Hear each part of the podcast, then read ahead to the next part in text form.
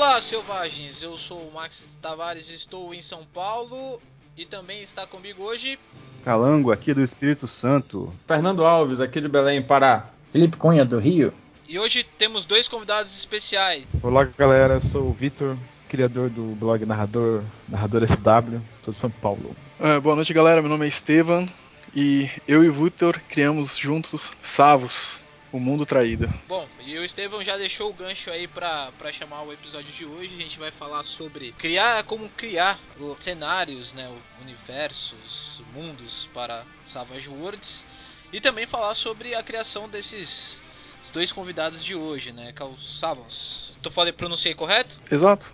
Savos. Ele acabou, ele acabou com a minha primeira pergunta, né? Mas tá bom. primeira pergunta é como pronuncia? como vocês acham que era? É Savos? Savos? É. Savos? Eu achava que Savos. Eu, Savos. eu também achava que era Savos. Savos. Mas Savos era uma coisa mais. Mais selvagem. Mais né? mágica. É. Savos. Bom, depois, Savos. depois de altas dúvidas sobre como pronunciar o nome do o nome do, do cenário, do cenário. Vamos para o cast depois da musiquinha que vai tocar aí no Bom, antes de começar, eu queria que o Vitor e o Estevão contassem um pouco sobre a sua história com o RPG e com, principalmente com, com Savage Worlds, né? Começando pelo Estevão. Ah, perfeito. Vou fazer um resumão, né? Cara, eu devo jogar RPG faz uns 20 anos. Quando eu era moleque, eu fui apresentado por um Dungeon Dragon da lombada laranja, cara. É, Dungeon Dragon versão 1, né? Gringa. E desde então, jogando jogos da White Wolf, passei por alguns outros sistemas. E eu, na realidade, descobri o Savage World, me convidaram para jogar numa mesa que o Vitor estava narrando. E no caso, era um pezinho, o começo de Savos, né? E, meu, desde então eu falei, cara, esse cenário tem tudo para crescer e acho que a gente podia se dedicar a ele para poder expandir, né, esse mundo selvagem, esse mundo traído para outros jogadores. Legal. E você, Victor? Como, como você entrou neste mundo do RPG? Como conheceu os Savage Worlds? Cara, eu comecei RPG quando eu era muito moleque. Eu acho que eu tinha tipo 9 anos. O meu irmão apresentou para mim, ele veio com os livros abril da é, First Quest, eu acho que era essa a, a aventura que tava rolando, né? E a gente jogava de um jeito muito, muito tosco, assim. Ele abria o livro, dos, do, o livro do monstro, assim, e falava assim, Victor, fala o número de 1 a 4.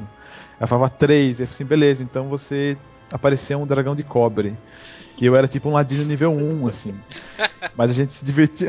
e a gente se divertia. e a gente se divertia muito fazendo isso. Então, desde os 9 anos eu me formei com RPG, sempre joguei Dungeons and Dragons, joguei um bocado de live action, joguei uns jogos menos conhecidos, tipo Paranoia, já joguei GURP, já joguei, eu acho que de tudo um pouco. Eu conheci Savage Worlds. Tipo, nossa, até GURPS, é. Eu, eu, eu, eu conheci Savage Worlds eu não sei, eu acho que foi pela Retropunk. Eu não financei o Savage Worlds. É, mas de alguma forma ele chegou em mim. Eu, eu, eu tinha uma república com outro cara que também adorava RPG. É, hoje, inclusive, ele é um dos Fate Masters, que é o Felipe. E ele, ele financiou e ele apareceu com o livro para mim. E eu li o livro dele e eu adorei assim, o sistema. E aí eu comecei a jogar. Tipo, eu abandonei Dungeons and Dragons, que era o que eu jogava na época, né, na, na época acho, da quarta edição, e comecei a mandar ver no, no Savage Worlds. E logo de cara é, é, foi, foi quando surgiu a sementinha de Savos, né? Porque você só tinha o você só tinha o livro básico, ele não dá um cenário para você, então você tem que criar o seu cenário. E foi aí que Savos começou. Muito legal. É, antes da gente começar a falar do, do, do, do cenário em si e de toda de tudo que envolve o cenário propriamente dito. Queria saber, né, Vitor, já que foi você que, que que iniciou e depois Estevão foi te ajudando a, está te ajudando a criar esse cenário. É da onde que veio a, a ideia, né, do, da, de criar o cenário, né? Cara, a, a princípio foi a o, o, primórdio de tudo foi a necessidade. Como eu falei para você, Savage Worlds ele não te dá um cenário, né? Ele, você tem que criar um negócio. Mas eu tive uma série de influências assim. É, a gente, eu, eu tirei ideia de Guild Wars, principalmente de Final Fantasy, todos os Final Fantasy que eu joguei realmente. na minha vida. É, o que mais? Uh, Monster Hunter, é, eu, eu, algumas ideias eu tirei de lá. Então a gente tem esse conceito mais de tech. Eu estava querendo fugir um pouco do clássico medieval tolkieniano. E aí eu comecei a criar essa coisa, começou micro, né? E foi se expandindo, se expandindo, crescendo cada vez mais. Quando que vocês começaram com o cenário? Qual a ideia do cenário? Ano, assim? Cara, eu acho que foi uns dois anos atrás. Acho que foi em 2013, quando a gente começou a jogar Savos. A gente jogou uma campanha muito longa, né? Uma campanha muito longa, com um, um final com uma reviravolta inacreditável. E durante a campanha, é, o, o, próprio cenário foi crescendo. Não só porque a gente jogava, mas a gente falava como podia ser o relacionamento com uma outra nação. É, como é que poderia ser essa questão das raças? E ele foi tomando vida própria. Então o grupo de vocês já ajudou a construir, tipo, não foi uma coisa que saiu só da cabeça do Vitor com o Estevão. Foi meio que uma. Vocês, vocês deram o esqueleto, né? E, e boa parte do recheio, mas eles, vocês tiveram. É, vocês tiveram uma cobertura ali dos jogadores também. Ah, cara, certamente. Ah. Tipo, foi, foi, foi em conjunto, né? Certamente. Hum. Pô, legal. É muito, eu acho muito interessante quando sai um cenário assim, né? Quando ele cresce de um, de um jeito coletivo. E, e, e, ao mesmo tempo sendo jogado. Então ele, ele é um cenário que ele começou, ele já começou com playtest. Ele não é só uma ideia. Exatamente. É, é, a gente, é, como vocês é, passaram pra gente um, um resuminho né, do cenário, quando tu falaste Final Fantasy, eu lembrei muito. Eu falei, caramba, isso é bem Final Fantasy. Essas referências de Monster, Monster Hunter também, aquela parte do, de conseguir recriar alguns itens, foi, foi bem interessante. Eu já tô adiantando alguma coisa aqui, desculpa. Bom, e agora a gente vai falar um pouco agora, se aprofundar no, no cenário, no mundo de Savos e entender um pouco mais da cosmologia, né, de como que foi, é, da história e de como foi criado esse mundo agora, a partir dos criadores. É, quer fazer, quer dar as honras aí para iniciar essa conversa? Pois é, né? A primeira coisa que, que quando a gente fala de um cenário novo, a gente pensa num resumo, né? Tipo, como é que você resumiria um cenário para atrair o jogador? Pra, como você faria aquela propaganda, aquela famosa conversa de elevador, né? Vocês têm ali 45 segundos para falar sobre o cenário antes que chegue no, no andar do, do alvo, né? Da, do sujeito antes que chegue no, no, antes que chegue no andar do sujeito. E aí, como é que vocês fariam essa, esse resumo do cenário para começar? Tempo. É, eu posso falar? Pode ser. Acho que eu vou falar. Seguinte, cara, Savos é, é um cenário com uma base Magitech muito forte. Ele trabalha no, na questão do selvagem, né? Então falando de Savage Worlds, como assim? O mundo ele teve uma catástrofe e pela necessidade da sobrevivência, é, as raças começaram a se degladiando, né? Mas elas separaram que é, elas precisam sobreviver. E para sobreviver elas começaram a se unir. E se unir contra quem?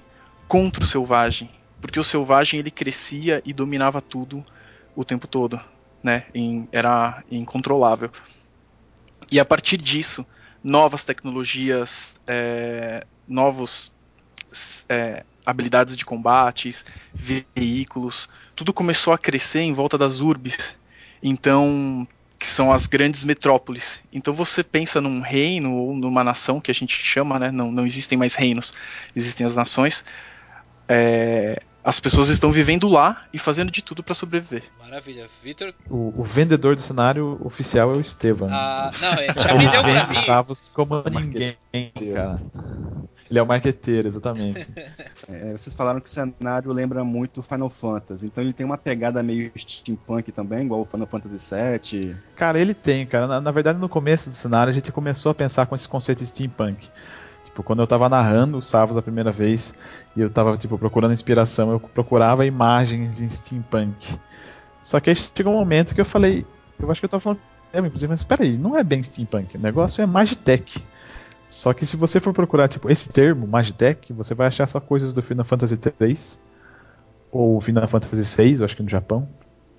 É, é bem limitado, mas é um pouco diferente. Magitech de Steampunk, ou, ou muito diferente, né? Tipo, tem, tem aí as suas diferenças. Nesse caso, não teria como referência do RPG o, o Eberron? Cara, Eberron é muito. É, é steampunk É, tem um outro, qual é o nome?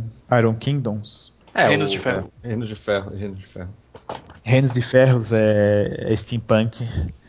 É, eu acho que o que diferencia Savos desses dois é que eles são eles eles aplicam alta magia, enquanto os Savos na verdade é ao contrário. Savos, é, as pessoas, apesar de elas terem tecnologia, a tecnologia que a gente chama de Magitech aqui, né? Tipo, é o que é o conceito que, que guiou nós para criarmos tudo, que é o conceito Magitech. E apesar de ter essa, essa tecnologia, o mundo, o selvagem, ainda é maior do que a civilização. Eles ainda, eles ainda sofrem muito para vencer é, os desafios, tipo, os monstros que existem, as coisas que estão lá fora, né, ameaçando o, o, o- o ser normal. Entendi. Aproveitando essa, essa deixa, é, com- então, beleza, tem o, o Selvagem até agora que, é que a gente tem. Tem o Selvagem teve uma catástrofe. Como é que é a história desse cenário? Como é, como é que resumiria a história dele? Deixar pro Estevão essa aí. É, eu, eu acredito que eu vou contar a, a historinha, né? Vamos dizer assim, o resumo que a gente é, narrou no World RPG Fest. é, mostrou um pouco do cenário. Eu vou ler aqui um, um texto, um parágrafo bem curto que a gente escreveu sobre um, um resumo disso. Savos é um continente que foi traído pelos elfos em seu momento de glória. Deuses caminhavam sobre a terra com suas agendas, agendas mortais e a magia erguia as cidadelas e protegia suas fronteiras. Tudo isso ruiu quando o povo imortal realizou o grande ritual, aquele que findaria a magia dos homens, concedida, segundo eles, levianamente. É, o selvagem floresceu e dominou a maior parte do continente, reduzindo e remodelando a civilização a pequenos e desesperados centros urbanos. Com o passar dos anos, a civilização está renascendo. É, as agências é, surgiram, explorando o território há muito tempo perdido, e o jogador, no caso, né, você, está nas suas folhas de pagamento. O, a gente fala que o jogador você pode ser um freelancer, né, no caso é um, um aventureiro, mas se você se associar a algum grupo, né, uma, possivelmente uma agência, é, você a sua chance de sobreviver o selvagem ou até mesmo o dia a dia é muito maior. Então, já, já, já aproveitando outro, outro gancho que você deixou aí, é, quem são os aventureiros? Quem são os personagens jogador do, no mundo de Savos? É, com quem que eu posso jogar? E, e, o, que, o que esses personagens podem ter como profissão, ou como classe, ou co como qualquer outra classificação que vocês coloquem dentro do jogo? Tá, é, eu respondo essa aí. Cara, Savage Worlds é, é, é, baseado em pontos, né? Então a gente, não, a gente não pensa em classes exatamente. A gente uhum. pensa no jogador como com o conceito de agente. É, é, os jogadores eles têm uma agência ou eles são freelancers, como disse aí o Estevam. A ideia é a seguinte: o, o, a URB ela precisa coletar coisas fora da cidade. Ela precisa ir, ir para o selvagem, onde tem dragões, tem gigantes, tem tudo que você consegue imaginar. Só que esses caras, eles vão lá fora sem magia. Tipo, não é como se você tivesse um escudo mágico, ou se tivesse uma espada mágica, ou um mago que faça você levitar e ficar invisível para lidar com essas coisas. Não. Esses caras, eles vão na raça. Né? Então, o, os personagens, eles são esses agentes. Aí você abre uma imensa gama de tipo de personagem que você consegue é, imaginar para lidar com esse mundo.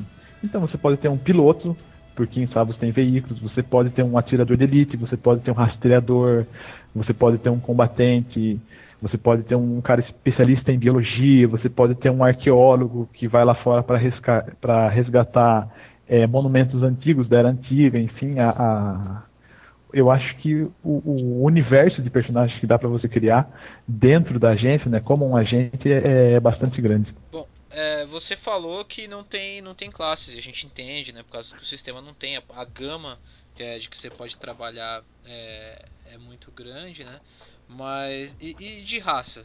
A gente, para explicar para quem é, tá ouvindo o cast, a gente recebeu, né, um, um dossiê super exclusivo para saber um pouco mais sobre o cenário, até para poder elaborar melhor as perguntas para eles.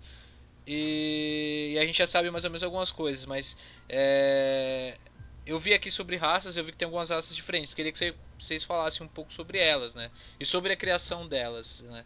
Porque porque porque elas são desse jeito que são, por, porque foram feitas essas escolhas, né? No cenário, como é que foi a, a criação disso. Eu complementaria também a ideia de que, como, como vocês colocaram, a ideia de que essas ra- as raças são um pouco mais poderosas, de vocês comentarem essas coisas de design. Você responde essa aí, Steven? Eu falo. Você que sabe. Não, manda bala. Tá. É, é o seguinte, eu acho que Savage World, por essência, né? Eu acho que todos os. ou pelo menos a maioria, não é horror talvez, mas o Savage World ele é um. Ele é um sistema heróico, assim, tipo, você tem Bane, você tem muita coisa, você tem explosão de dados, você tem muita coisa bacana que acontece, é, as cartas de aventura, assim, e o jogo ele é todo orientado pra ação. E eu falei assim, poxa vida, eu, eu- quando eu tava criando as, as raças, eu tava com o Compêndio Sci-Fi, tava com o, o livro básico, né? E quando você cria com dois pontos as raças, eu, eu, eu me senti meio assim, poxa vida, elas são meio parecidas, sabe? Tipo, não dá pra você ir muito longe com a raça. Se você tem dois pontos. Eu falei assim, ah, quer saber que se dane. Eu vou fazer um negócio mais bacana. É como se o cara tivesse mais cinco de experiência, não é grande coisa. Ele continua sendo novato. É, as raças é, foi, foi mais pra isso. Na verdade, eu não queria que os personagens fossem essencialmente mais poderosos. Assim, ah, eu quero que meu personagem destrua tudo. Não. Foi mais pra. Ah, eu quero que, que o cara, quando ele escolha essa raça, ele se sinta muito diferente da outra. É, basicamente é isso que eu queria que acontecesse. Entendeu? Entendi, tu queria dar uma identidade mecânica para as raças. Uma identidade maior, me- mecanicamente, para as raças. Isso, exatamente. Era isso que eu queria. Assim. Eu senti que com dois pontos eu não estava conseguindo fazer isso. Eu tinha que enfiar muita desvantagem na raça pra deixar ela única. E eu não queria deixar fazer isso. Eu, eu acho que restringe É. o jogador, é é chato. Vitor, Vitor, essa parte é bem, é bem interessante, porque eu acho que a gente pode exatamente entrar nessa questão da raça do Savage World. É, quando tu tenta criar uma raça, exatamente pegar essa uma ideia, vamos dizer, tu quer copiar uma raça, um Dragonborn, um Dragonborn. Quando, por exemplo, tu quer copiar um Dragonborn do D&D. E, e aí, bom, vamos pegar aqui as características do Dragonborn e colocar no Savage Worlds. Tu acaba tendo que contrabalancear com muitos defeitos que talvez até não tenha no, na raça que tu, tu queira, exatamente para se manter com esses mais dois.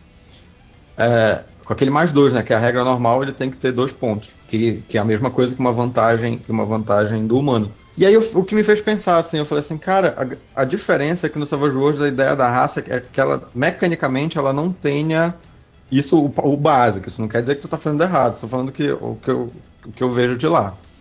É, que a ideia é que a raça, ela não, não- me- mecanicamente, o teu personagem, a raça não seja o mais importante. É como se fosse assim, a raça ela dá um toquezinho especial sobre aquela raça, mas o que vai compor a raça vai ser mesmo o teu personagem, no geral. Então, por exemplo, é como se fosse assim, o, o- eu quero fazer um Dragonborn, qual é a principal característica do Dragonborn do D&D que eu quero colocar aqui no Savage World? É que ele é forte, vamos dizer. Então eu vou, ele- o meu Dragonborn no Savage World ele vai ganhar mais força. Ah, mas aí eu não tenho sopro, então eu não tenho outras coisas. Pô, então, na construção do teu personagem, do, do teu personagem Dragonborn, tu coloca outras coisas que vai fazer o teu personagem virar um Dragonborn.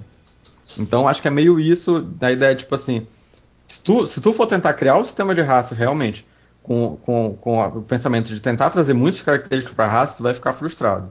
Então, se tu for querer usar o sistema básico de raça, o ideal é, é não é só pegar o que a principal característica da raça e trazer para mecânica. Aí, se, aí essa tua saída foi bem legal, tipo dizer assim, não, pô, eu vou, eu quero que a raça seja com quatro pontos, exatamente para que eu possa trazer mais identidade mecânica para cada raça e ela se torne mais única mecanicamente, que faça mais diferença, ma- mais diferença é, sistematicamente quando um jogador escolher jogar com determinada raça e o outro escolher com outra. Ou dois jogadores com a mesma raça tendo também coisas bem parecidas. Não, o bacana é que as, as vantagens né, da- das raças é, não se restringem a vantagens físicas. Né? Uhum. Eu, eu posso dar um exemplo aqui bem interessante que vocês não, não pegaram no dossiê. É, tem uma raça que chama Lutin, que é como se eles fossem os Bugbears. Uhum. E uma das vantagens dele, que não é física, é que eles fazem parte da legião do conhecimento. Eles se organizaram de uma tal forma em que eles é, compartilham o conhecimento de uma forma muito avançada e muito massiva, né? Então, tipo, eles sabem, eles compilam o conhecimento. Então, ah, eu quero saber tudo sobre botânica. Então, vai ter algum cara que é um especialista em botânica e ele só vai compartilhar esse conhecimento com aqueles da raça dele, porque eles, apesar dessa necessidade da sobrevivência, eles ainda têm aquela questão do eu tenho que proteger o, o meu conhecimento, é, a minha soberania. Então é uma vantagem social, vamos dizer assim, e não física. Entendi. É, interessante. É tipo um orgulho racial, então. Eu sou bom nisso e só minha raça pode saber disso. É, mais ou menos, não, não tão orgulho, mas é a necessidade de conhecer. Porque eles viram o mundo entrar em ruínas. E eles falam: se a gente não tem o conhecimento, se a gente perde esse conhecimento, é, de novo, né, no caso, que eles estão redescobrindo muita coisa ou catalogando o mundo novamente, eles vão dizer que eles estão preparados. E aí, no caso, eles vão ter a, essa vantagem, talvez, sobre os outros. Mas, é, queira ou não, eles acabam compartilhando isso de modo básico, mas todo o conhecimento aprofundado e é, maestria das coisas, é, de algumas coisas, estão na mão deles. Interessante. Mas aí fica uma questão: quais são as raças do, do, do cenário? ah, sim, tem isso, é. Eu Vamos falei de, um- de uma delas. Vitão, faz um giro nelas aí. É, vamos lá. Tem o clássico humano, ah, meio elfo. A gente tem gnomo. Nós temos o Lutin, que foi o que o Estevão falou. É, que na verdade o, o, o ele é, começa a separar um pouquinho no Lutin. O Lutin, ele, ele o, o Snow falou que ele é. O Estevão, não. O falou que ele é. Bugbear, ele é um Hobgoblin. É, eles subitamente adquiriram inteligência. Esse conhecimento que ele falou aí é, dos Lutin, é, eles chamam de a legião. Eles se organizam em legiões de conhecimento. É, eles, eles são extremamente organizados. é, eles discutem essas informações. Então tem tipo tem uma série de legiões específicas é, sobre determinados assuntos. Você consegue isso com vantagem, né? Tipo não tá na raça. É, por você ser da raça, você consegue entrar numa, numa legião. Ou seja, é como se fosse uma vantagem racial, né? Se você quiser participar, você participa. Se não quiser também, tá de boa, fica lá fora. É, e a linguagem do conhecimento do mundo é a goblinoide, por exemplo. Porque eles são hobgoblins. Nossa. E engraçado, é eu estou acostumado a ver a- na imagem mental de Hobgoblins. Uns caras numa armadura, bélicos e tal. E aí no, no Savos, não. Como é, como é que seria a imagem do.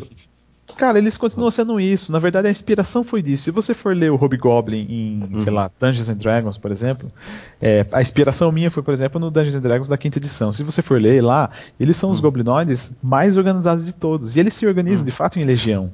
Só que, então, tipo, eles têm uma, uma maestria militar é, excepcional, perto de Goblin, perto de Ogro. Sabe? Eles são extremamente organizados, eles são táticos. Eu só peguei isso e. Assim, peraí, mas e se eles, e se eles expandissem esse conceito de legião para outras coisas? E se eles fossem organizados em tudo? É, por que não? Foi mais ou menos assim que foi criado. É, o nome Lutin é, foi, é, um, é um nome da linguagem deles, que eles, eles mesmos criaram para raça, para justamente se distanciar dos demais goblinoides. Uhum. É, eles não se sentem à vontade. É, eles não se sentem à vontade com essa ligação de que eles são goblinoides. Eles não são mais goblinoides. É isso que eles querem dizer. Não, nós somos Lutin. Eles não querem ter o, o Goblin. Eles não querem ter o Goblin no nome deles. É, mas, mas continuando. É, tem o Lutin. Nós temos. ah, quem mais? O Gorata. O Gorata é é uma das raças diminutas do de Savas junto com o Gnomo. O Gorata é como se fosse um pequeno felino. É, ele é um homem gato, só que ele mede aí da altura do Gnomo, 1,20m de altura. Ele é extremamente ágil, é, como deve se esperar. É, Uhum. Só que ele é extremamente ágil tanto fisicamente como mentalmente. Ele tem uma, uma, uma capacidade de raciocínio excepcional. É, eles são extremamente viajantes, eles são maleáveis, flexíveis, eles estão em todos os cantos. Ah, que mais? Falta quem, Estevam? Falta o, o Sotep. É, e falta o Sotep. O Sotep ele é um homem lagarto. Eles são mais tradicionalistas. Ahn, eles seguem uma história oral. Eles, como homem lagarto, eles são extremamente resistentes. Eles têm lá suas vantagens especiais de, ser, de, ser- de serem homens lagartos. Não sei se, e, e o E anão, tem o- é lógico. o anão. E tem um anão. E tem o anão. Tem que ter Tem uma- Mas Claro. E o anão? E o anão? Qual é, qual é a especificidade dele? Cara, então, o anão é um, é um caso diferente em Savos. Quer dizer, levemente, né? Porque anão é anão. É que é o, que, que é o seguinte. Que é o seguinte. É, em Savos, os elfos, eles eles erradicaram a magia, certo? Uhum. É, tem toda uma história por trás disso, por que, que isso aconteceu, o que, que eles queriam na verdade, o que, que aconteceu na, na realidade. O fato é que houve, uma, houve um estrago muito grande no continente, né, no, no, em Savos, e, e a magia acabou. E os elfos sumiram. Tipo, os elfos erradicaram, então subitamente os anões ficaram as raças mais longevas do mundo. Tipo, os elfos, oh, o elfo vive mil anos, beleza, mas elfo não existe mais, então os únicos que existem é, que vivem tanto, né, ou quase tanto um elfo, é um anão.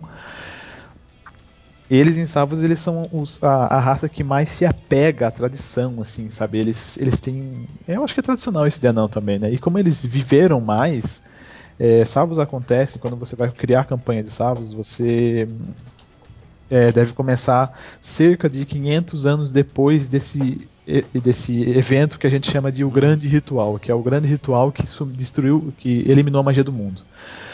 Só que 500 anos para anões é tipo duas gerações. Uhum. Então é, eles eles sentem isso muito mais do que as outras raças. Eu acho que essa é a, maior, é a principal diferença, é a principal característica dos anões. É, em Savos, assim. enquanto os outros povos tipo já estão na quinta, sexta geração, então meio que superando isso, os anões eles se ressentem ainda dessa, desse, desse evento. Eles estão na fronteira entre o antigo mundo e o novo mundo, né? Isso. Ô, Victor, é, eu, eu tô ouvindo tudo isso e tô achando bem interessante a respeito da, das raças. É, eu queria te perguntar uma coisa, até que foge um pouquinho do, do, do, dessa coisa das, das raças que a gente tá falando, mas eu fiquei, fiquei, fiquei na, na dúvida. É, qual é o tema, o tema principal dos Savos? É, é a exploração? é essa descoberta do novo mundo, é o drama entre as raças, entre a convivência entre elas, é um pouco de cada. É, existe um tema, ou, não existe o um tema principal, é tudo isso misturado? Não, não, tem que ter, tem que ter um tema principal, não acho uhum. que não tem jeito. Na verdade, ou, ou, pelo menos vários temas principais, né? Cara, eu acho que Savos, quando, quando você fala assim, ah, eu vou jogar Savos, o que, que, que vai acontecer com, a sua, com o seu grupo? É, como agente, você você pode tanto atuar na URB, né, que, é, que a gente chama de URB, mas são, tipo, são as grandes cidades, ou uhum. você pode atuar no Selvagem. Então, Savos tem abertura para você fazer é, aventuras de exploração, tem abertura para você resgatar é, relíquias antigas, porque, como eu disse, houve esse grande ritual. Imagina assim: você tem um mundo, é, e é um mundo mágico, um mundo clássico de fantasia, e de repente a magia some cara, tipo, cidades voadoras que caem, elementais escravizados que se libertam, magos que perdem os poderes, sabe? Tipo, uma série de coisas, assim, itens mágicos que desativam. Então, o mundo foi meio que jogado nas sombras, né? E, tipo, re é, regrediu. Então, muita coisa foi perdida nesse período. Até eles resgatarem, né? Até eles chegarem a um novo patamar de avanço.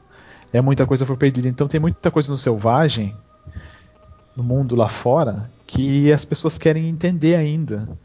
Né? Eles querem descobrir e, e tem toda essa, essa, essa magia, essa adoração. Ah, nossa, eu achei um, um licor élfico aqui. Tipo, os elfos nem existem, mas eu tô tomando um licor élfico. Tipo, isso vale muito dinheiro. Então, é, hum. tem essa, essa questão arqueológica né, de resgatar coisas do passado. Você caça monstros. Então, tem esse lado aventuresco. E também tem o lado da urbe. Quando você fala em urbe, você é, eles se acastelaram assim em grandes cidades. As cidades são pouquíssimas cidades em Savos, mas são cidades muito grandes. E então, é, tipo, as agências elas também podem ser contratadas, por exemplo, para você raptar alguém, para você ameaçar alguém, para você roubar um plano de negócio. Então tem esse lado aventura, aventura de espionagem, aventura de invasão, é, o lado mal da coisa, né? Meio meio, meio Shadowrun, hum. sabe? É, contratar uma agência, vem o Mr. Johnson para você e falar, ah, eu tenho um contratante aqui que quer que você elimine tal pessoa, ah, mas por quê? Ah, porque tipo, eu tô pagando para você 10 mil para você não perguntar por quê, vai lá e mata. Entendi. Esse tipo de aspecto. Cara, eu tava falando, foi uma coisa que eu falei com o Max, que quando eu, eu li, né? O primeiro aspecto que, me, que, me inter... que eu gostei no cenário foi essa ideia de ter um, a civilização serem pontos. Me, é, me lembra muito aquele cenário, o cenário da quarta edição do D&D, né? Pontos de luz. que foi o para mim foi um grande marco entre a terceira e a quarta, que foi essa exatamente, pô, peraí, o mundo, a gente vive num mundo de fantasia medieval, então um mundo muito civilizadozinho, ele acaba sendo um pouco, não sei, eu, eu particularmente tenho uma dificuldade de lidar mais, de buscar aventuras. E um mundo mais selvagem, com pontos de civilização, ele deixa a coisa mais interessante. Onde eu posso criar muito mais as minhas aventuras, eu posso ter uma liberdade muito maior de atuação enquanto narrador e enquanto de proposta de, de, de estilo de jogo com o meu grupo do que um mundo onde ele está muito, muito, muito fechado já. Tipo, já está muito, muito coeso, tá entendendo? Achei isso bem legal. Desculpa. Ah, uma das propostas de, de Savos é fugir um pouco dos reinos clássicos, né? Tolkien. Uhum. Reino dos elfos. Então, eles, eles, têm, eles precisaram da necessidade de se unir. E por causa disso, não existe as monarquias. Não existe um rei. Por que eu vou aceitar um outro rei? Então, é, a gente tem uma preocupação né, grande em trazer modelos políticos extremamente diferenciados em, nas partes do mundo, né? Porque ninguém ia aceitar um modelo clássico. Então tem, nós temos é, ditatorial, nós temos o socialismo, tem uma parte um pouco relativamente anárquica, é, uhum. tem um triunvirato matriarcal, são as três mães, né? São é, é um reino, reino não, desculpa, uma nação controlada por mulheres. Então, mas isso não quer dizer que todas as raças também vivem em harmonia. Tem muita gente que ressente é, guerras passadas, tem grupos terroristas, sabe? Tem, ainda existe um, um pouco de raiva entre eles, mas uhum. eles tentam se organizar ao máximo. É uma coisa que, que ele me lembrou um pouco, é, acho que é até bom vocês comentarem é, qual é a, a, a diferença dele, por exemplo, pro, pro Nomenera. Eu sei, assim, óbvio, tem, tem diferenças é, gritantes no, no mundo, né? Mas o, o Numenera, ele, é, ele meio que tem essa coisa também de, de você. dessa, dessa mesclagem da magia com tecnologia e do da questão dos pontos de luz, né? Ele não tem um, ele não tem reinos, não tem governos centralizados. Eu acho que a maior que me lembra também é essa questão da exploração, né? Explorar o, o, a vastidão em busca de coisas do passado. Sim, sim. Cara, qual é a diferença? É isso que você está perguntando? É, tipo, o, o, o que que ele. O que que ele traz de diferente nesse, nesse ponto, entendeu? Tá, é, é, eu, eu já joguei no Menera, aliás, eu, na, eu narrei no Menera.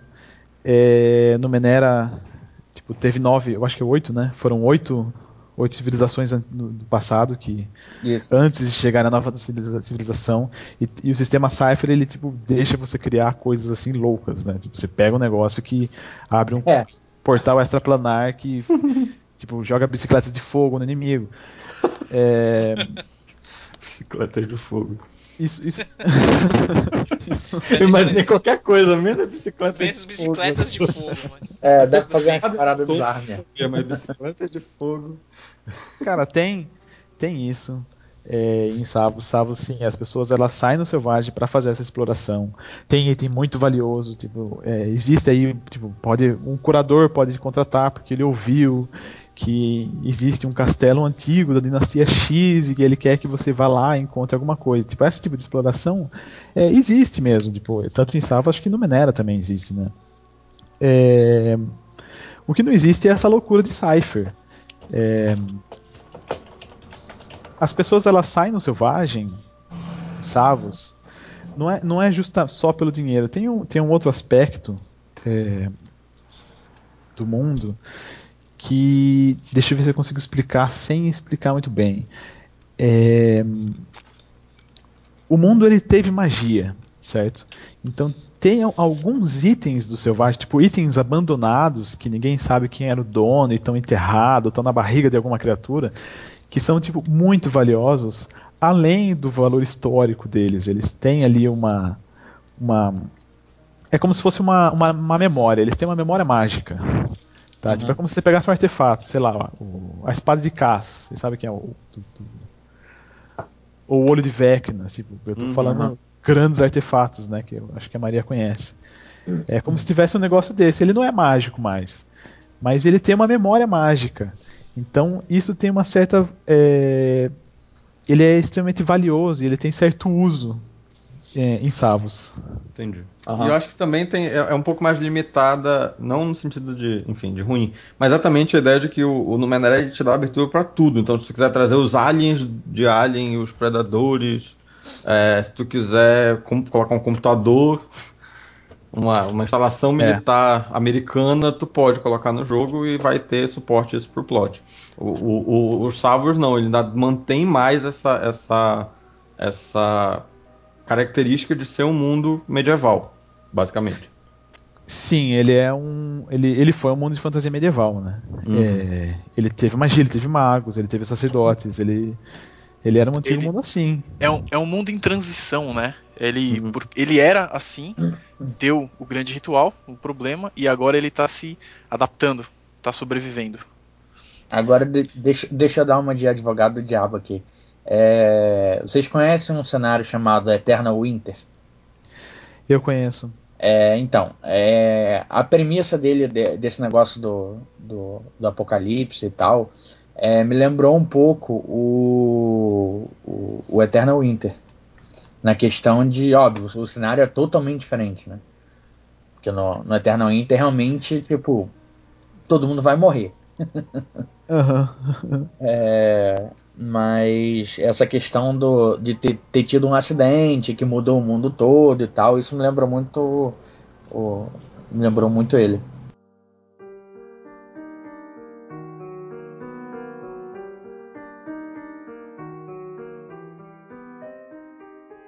Bacana. Eu, eu, eu acho que, que, que é legal e interessante é que, é, apesar de, de- do, do trauma que o mundo passou, ele, pelo que eu entendi, é, as pessoas olham pro futuro com esperança. Ou não, eu entendi errado. Sim, olha. Tanto que é, é essa, essa união, né, essa nova união das, das raças nas, dentro das urbes, é o que vai fazer eles sobreviverem e retornarem à glória do passado, né? Não necessariamente é, com itens mágicos, né? Que não, não- a glória do passado é viver bem. É, agora, uma, uma coisa ainda que ficou na raça. Os Noctus ainda estão no, no, no mundo? É, eu acho que eu postei, inclusive, tipo, eu postei uma vez aí no Face, eu falei que o que Savos ele tá com oito capítulos, cento e tralalá, acho que cento e- 150 páginas e tipo muitas palavras, uma coisa gigantesca assim. É, e, e- e eles são tipo os Noctus, eles foram uma raça. Eles foram, eles, a gente começou falando assim, poxa, é, ele- eles estavam na lista de raças jogáveis Uhum. certo? Só que quando, quando a gente discute Savos, a gente pensa mais no quesito, tipo, o que, que é interessante pro jogador? Tipo, o que, que é interessante pro narrador? É, e, o- e o Nocto, tipo, como um, um- um nicho, tipo, pensa assim, ah, cada raça corresponde a um nicho. Tem aquele jogador que gosta de jogar de marrentar, não sei o quê. Ele tem um nicho. Tem um jogador que gosta de jogar de ladino, de furtivo. Ele tem um nicho. Tipo, você tem que botar uma raça para ele se identificar. E o Nocto, Uhum. ele tava flutuando, assim, ele tava orbitando nesse negócio, certo? Uhum. é, a gente lentamente a gente trans, tipo, depois de muita discussão isso inclusive pode mudar é, mas os, os Noctus hoje eles são como se fossem os Drows Hum, entendi. é, é, eu tô falando Drow pra, porque aí tipo quando você joga um, um, um termo conhecido a pessoa identifica na hora Uhum. né é, é o seguinte Savos ele, as, as raças inteligentes de Savos são as raças jogáveis ponto Uhum. não tem outra raça inteligente. Tipo, se você for no selvagem, você vai achar besta, criatura e monstro, certo? Ah, entendi. Só que os Noctus, eles são exatamente isso. Eles são a, raça inteligente do mundo que não é, compactua com o resto da civilização. Ele- eles, exi- eles existem, eles são como, como se fosse uma raça secreta. Eles. Eles, eles não estão nas raças, eles estão no, no, no capítulo de monstros. Tem que jogar, tem que jogar até tal, template. tem que jogar até até determinada fase para poder desbloquear. Sim, sim. Aí os Noxus, só pra explicar então o que aconteceu. É, no passado de Savos, houveram muitos deuses, e quando eu digo deus, eu digo é, é, é, tipo deuses na Terra, pessoas com poderes e, e sentimentos, assim, e inveja e. ganância. É, e- exatamente, tipo, Amor. interesses extremamente particulares. E um desses deuses, é, ele tinha ele tinha a capacidade de manipular corpo. E ele criou esse- essa raça que se chama Noctur, é como se fosse um, um super-humano. Uhum. É, e, essa, e, e os Noctus eles estavam sobre o jugo desse deus. Inclusive o nome desse deus é Sisu. É, e ele usou os Noctus é, como uma ferramenta de guerra. Então eles tipo, destruíram muito do continente do passado, muito da história do passado, através de um evento que a gente chama de Revoada Negra. Eles são muito parecidos. Eles são como se fossem é, homens morcegos, os Noctus. Uhum. Só que quando houve o grande ritual e a magia sumiu do mundo, ele perdeu o controle, né? Tipo, ele perdeu o controle dos Noctus e os Noctus ficaram livres, tipo, o livre-arbítrio foi reconquistado por eles. E eles eram humanos e agora eles são Noctus. É um resumão do que, do que é um Noctus.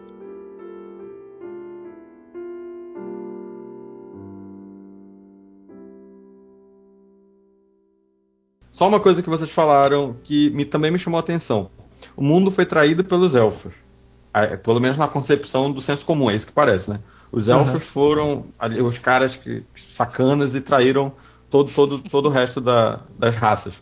Aham. E aí os elfos sumiram. Então eu imagino que no imaginário, principalmente dos anões, os elfos são mal vistos, eles são os inimigos, eles são os, os- enfim, são o, o pior escória que pode ter. É isso? Exatamente. E, e o meio elfo nessa história, coitado? É, esse, eu ia chegar nesse ponto. É o seguinte, é, os elfos eles são considerados mesmo os, os traidores, né? O estopim da, dessa podridão que o mundo virou, né? Da grande dificuldade. Tá. Então, é, então toda vez que alguém fala de elfo ou algo assim, fala, ah, os, os lixos, né? Aqueles caras, os traidores, é os caras que sacanearam o mundo. Que era exatamente isso. O elfo, ele tinha magia natural dentro dele, né? Tipo, é, trabalhar com magia era algo brincando. E quando os, os deuses começaram a surgir, é, as outras raças foram agraciadas com esses, esses deuses e não eles. E tipo, por que isso? Por que eu não tenho um deus elfo e todas as raças têm um deus?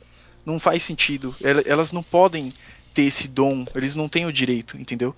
E o ritual foi basi- basicamente aí da, da ganância, da inveja, entendeu? E os meio-elfos é, sobreviveram, né? O sangue é, mesclado, ou algumas coisas de gene recessivo, né? Por exemplo, é, ah, depois de muito tempo começaram a surgir alguns meios-elfos e eles sofrem ainda preconceito. Mesmo 500 anos depois, porque é um, foi um evento né, cataclísmico que mudou o planeta e isso ficou, principalmente nos anões, né? é, ficou enraizado neles ali e o meio-elfo no, no cenário ele sofre muito preconceito. Entendi. Inclusive o meu elfo ele tem uma desvantagem, uma das caracteri- características da raça dele se chama é, ladrões do futuro dourado. Eles têm menos dois de carisma, porque as pessoas se ressentem muito porque eles são é, muito próximos aos elfos. Entendi. Caramba, me, me- meu elfo não tem, não tem sossego. Pois né, é, cara? cara. Nem, nem, nem sabe. Na, ver- na, ver- na verdade, quem rompeu com isso foi o DD4, né? Que o elfo era, era um diplomata, por isso que eu não entendia, mas tudo bem.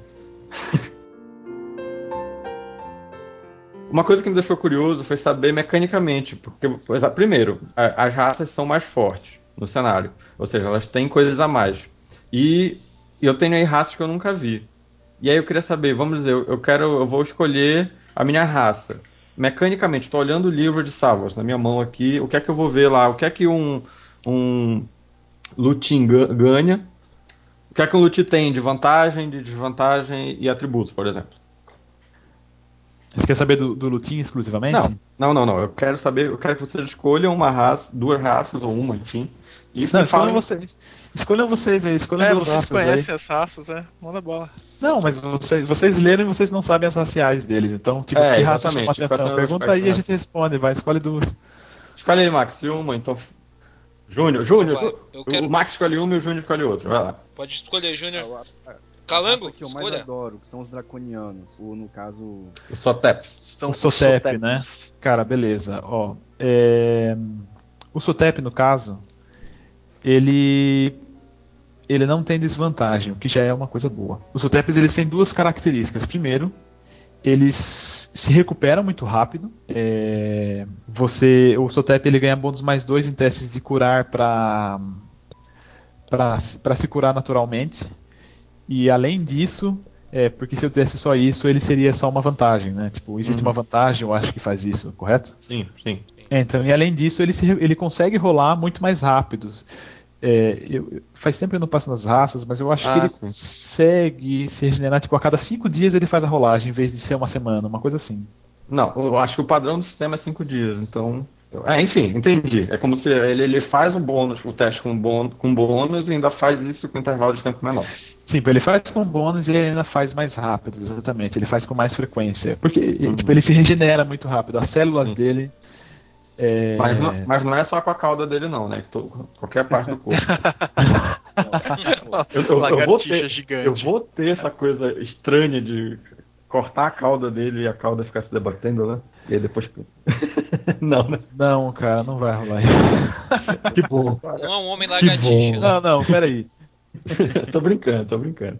Agora, Não, uma sim. coisa, é, além da- das raças, né, o, que, que, o, o que, que o cenário tem, é, de novo, mecanicamente? Peraí, Felipe, ele não terminou a raça. Segura essa Ah, não? pergunta. peraí, Ah, é. achei que tinha terminado. Tá bom. Segura a pergunta Peraí, aí. Segura a pergunta que ela é boa. Vamos por parte. Primeiro, é, vamos falar do Sotep. Beleza. Vou dar, vou dar, você perguntou, eu vou dar os dados completos para você então. É o seguinte, o Sotep ele tem é, uma, uma vantagem racial chamada assim, metabolismo otimizado. Ele, ele consegue realizar o teste de, ro- de cura natural uma vez por dia, em vez de Nossa. ser em vez de ser uma vez por semana ou a cada cinco dias, que é a regra normal. Além disso, eles têm escamas e por isso eles ganham bônus mais dois de armadura. Uhum. E agora, e agora tu- e, e olha que interessante, tipo, eles. Não, de armadura. Eles. Eles só têm duas vantagens, e, eu, e a gente tá conversando aqui há muito tempo que Savos optou por ter raças mais fortes. Uhum. E, tipo, e é isso que ele tem. Sim, sim. Se você for, se você for ver, não é grande coisa, é? Não, não, entendi. Com certeza. O, o, o, ele não tem, então, por exemplo, ele não tem a desvantagem que o do livro tem, que é sangue frio, essas coisas. Não, não tem. Não Entendi. Entendi. Legal, legal. E qual é o outro, Max? Goratas. Quero saber sobre os pequenos homens gatos. Não é que eles são bonitos, né? São pequenos homens bonitos. tem. Cara, Tipo, tá, vamos lá. Pequenos homens gatos. Primeiro, os, os. Goratas. Pequenos homens felinos. É, eles são homens gatos, eles são pequenos homens gatos. Gatos, charmosos. não, mas. Eles, Mas- falam, eles falam com sotaque espanhol também? francês. Não, mas sério. É, de fato, ele tem, ele tem um bônus de carisma, é, mas é devido à mente afiada deles, não é devido a tipo. Aos olhos A bonitos. fofura. É, é, tipo, exatamente. Eles eles não têm, são- eles têm a mente. Ele- eles têm a mente afiada, tipo, eles têm a graciosidade da, de, tipo, da contraparte de quatro patas dele, né? Eles têm um raciocínio. Tipo, é, é a tipo de raça que encontra o argumento certo na hora certa com uma velocidade incrível, entendeu? Eles têm papo. É, eles têm papo, exatamente. Eles são pequenos, consequentemente, eles têm resistência menos um. Eles começam com agilidade D6, porque eles são felinos. E é, eles têm a infravisão, eles têm olhos felinos. E eles têm carisma mais dois? Tem carisma mais dois. A mente afiada é. é- Carisma mais dois é um resultado da mente afiada deles. Me surgiu uma pergunta a, a- a respeito dos Goratas que me pareceu que eles estão. eh, Não substituindo, mas eles estão fazendo a função de um, de um, de um Halfling. É, por que optaram em não ter Halfling no, no mundo? Halfling, Hobbit. é, esse tipo de raça. Acho que ex- basicamente porque a gente quer fugir delas. Cara, eu acho que, eu acho que foi naturalmente, não sei explicar pra você. Tipo, quando a gente começou, quando eu comecei a criar o cenário, né, que eu comecei a jogar Savos, eu, eu- eu- ne- quando o o Gorata inclusive foi uma das primeiras raças criadas. E, e, o Estevão, ele era um Gorata na campanha, inclusive. Eu mandei imagem pra vocês Pois é, aí no... é esse Gorata aqui? Exato. Aliás, eu que desenhei esse Gorata. Era eu. Bacana, cara. em, em nenhum momento, tipo, eu não pensei assim, ah, eu não quero ter Halfling, eu vou, tipo, ah, eles vão substituir o Halfling. Eles, eu achei interessante, assim, eu acho que é um pouco diferente, é, agrada, tem um certo público, tem uma galera que adora antropomorfismo, Entendi. curte jogar com homem-gato. Tem que ser gato pelo menos no RPG, né? É, mas mesmo, mesmo assim, ó, é o seguinte, todas as raças, é, pelo menos no RPG, todas as raças, elas têm um motivo de ser. é, tipo, quando a gente pensa, a gente pensa, pô, e como é que é esse gato? Se ele é pequeno, tipo, como é que ele reage com o mundo? Sabe, tipo, se ele tem infravisão, como é que é a vida dele? Como é que é a vila dele? A gente, todas as raças a gente foi pensando dessa forma, assim. Pode colocar no link, o, o- no, no post, esse teu link? Essa? Pode, esse desenho, pode, pode, pode. Pô, legal. É, é, então, então, pessoal, a gente, vocês podem ver o- um exemplo do Gorata aí no, no, no link no post. E, e, um- e uma coisa que eu achei legal nessa questão toda, por exemplo, que o Max até levantou, do, Half, do Halfling e o Gorata. O Halfling, pra mim, sempre, quando eu tô pensando num cenário, então quando eu já tô narrando num cenário que a gente tá criando em grupo, o Halfling, pra mim, ele é uma, uma espinha de peixe no pescoço, porque eu sinto falta de, um, de, um, de uma raça pequena, só que me incomoda ser um, um homem pequeno, simplesmente. Uma miniatura de homem. É, e aí, você tá entendendo? Porque Uhum. o Halfling, na verdade, foi a saída pros hobbits. Os hobbits no Tolkien, eles têm completamente uma. Eles têm um lugar no mundo ali, eles têm um porquê. E eu acho que o Halfling ele é só uma cópia dos hobbits, meio. Tá entendendo? Meio mal Por feita. Tinha Por que isso ter que eu- porque é o Tolkien, assim. É, por, isso que eu exatamente. sempre, por isso que eu sempre que, que quero criar qualquer mundo assim que vai ter Halfling alguma coisa, eu uso o, o Halfling de Dark Sun, que é canibal e que se foda. Pois é, é legal. Aí, aí tu tem um, um diferencial bacana. Eu, eu prefiro, sinceramente, geralmente quando eu vou pensar numa, em fazer, em jogar com alguém pequeno, ou vou fazer alguém pequeno, eu prefiro ir pro Goblin, por exemplo. Tá entendendo? E aí, por Entendi. exemplo, esse, esse Gorata é um tipo de personagem que eu jogaria. Eu, eu, fiquei, eu fiquei, achei bem bacana a ideia. Eu achei bem legal. E de um jeito ou de outro, me lembrou o gato de botas, não tem jeito. Só que. Tá vendo? Ô, ô Marcos, tá vendo? Esse pessoal que fica vendo jaguatirica atravessar a rua, dá nisso. É, né? Aqui é ja- Tá em Belém. Não, foi né? ja- hoje foi jacaré, né? E aí, e aí- Não, mas falando sério, é um personagem legal, cara. Eu não tô, falando- não tô falando isso pra zoar. É um personagem que é legal e, e, e- e é algo assim que. Isso que é legal. As raças do, do, do, do dossiê que vocês mandaram, eu fiquei olhando, pô, são raças. Não, não, tá, não, é, não é uma raça assim, como tu falaste. Não é uma raça que tá ali só pra fazer um número. Eu, tô- eu eu vejo jogadores querendo jogar com essa, com essa e com essa, porque quando um bagulho é muito alienígena, às vezes o cara diz, não, não vou jogar com esse negócio. Tem, uma, bom, tem uma questão, tu tem uma questão estética pra começar, tipo, pô, tu vai jogar com uma raça assim que esteticamente não é agradável, dificilmente ela, ela entra pra, pra lista dos jogadores, ela vai ficar de fora. É, claro, exceto para aqueles jogadores mais fora da caixa, assim. Mas Cara, eu, acho mó- eu acho isso o maior, precon, maior preconceito com os Mon Calamari. É, né? Porque eles têm cabeça de peru. todo, todo, e, e- e tengueiras, né? Agora, da- daí o. e aí, o, gui- o- por exemplo, uma das raças que eu acho que, que tem mais vez do que os Halflings são o Gnomo, mas ainda assim o Gnomo pra mim ainda é um, também um. Ele é um anão menor, entendeu? Eu vejo Olha, ele cara, vou- anão. Vou dizer pra você, tipo, quando a gente criou todas as raças, mas já que você falou de Gnomo, Gnomo foi um tipo um, um- ele, ele foi um caso especial. Gnomo ele é conhecido por ser a classe, a, tipo, a raça do ilusionista ou do mago, Sim. né? É, todas as raças que a gente criou, que nós, nós criamos para Savos, quando eu criava a raça, tipo, além de pensar tipo, no contexto social, blá blá blá, todas essas coisas, eu pensava no seguinte, assim, porra, o cara, o cara quer criar um personagem, eu não quero que ele chegue, chegue e fale assim, ah, vou criar um guerreiro, então eu preciso ser Lutin, saca? Tipo, não, eu vou criar um ladino, então eu preciso ser Gorata, Sim, porque sim. senão eu vou estar estragando a minha ficha. Não, não, a gente tent- eu tentei fazer de uma forma que que isso não acontecesse, sabe? Tipo, o gnomo inclusive, ele é um, ele é desse tipo, ele ele ainda tem a característica, ele é um personagem extremamente inteligente, mas eu acho que dá pra você fazer um gnomo de todos os tipos. Tipo, se você Sim. quiser fazer um piloto gnomo, você consegue, você não tá, tipo, jogando racial fora porque você é um piloto e não um ilusionista. É, eu ia falar um detalhe. Isso é tão verdade que o Vitor tá falando, que essa imagem desse Gurata, ele era o piloto oficial do grupo. Ele era tipo o as do volante. Agora só não me pergunte como ele pisava no acelerador, cara. Mas era ele que dirigia. Ele tem polegar opositor, já tá valendo. Agora, o, o- E aí, isso, se a gente for voltar pro, pro, pro sistema de raças padrão do Savage Worlds, é isso que o Savage não faz. Ele não tem, ele não tem essa essa ideia, tipo, exatamente pelas raças elas serem só uma cereja do bolo ali no personagem, tu não tem essa tendenciamento de não, se eu quiser um personagem melhor para esse aqui, ele tem que ser dessa raça ou dessa outra. Entendeu? Então, que, tu, que de um jeito ou de outro, por exemplo, quando tu joga um, um, um cenário que tenha raças que, que são poderosas, é, é, em outros sistemas, por exemplo, por exemplo, tu pega, não tem como não falar de Tormenta onde o, o, as raças são muito mais poderosas que, que o D&D 3, por exemplo, e aí eles são, os bônus são tão estratosféricos que se tu não, não pegar fizer um guerreiro com uma raça forte, ele não fica tão bom. Uhum.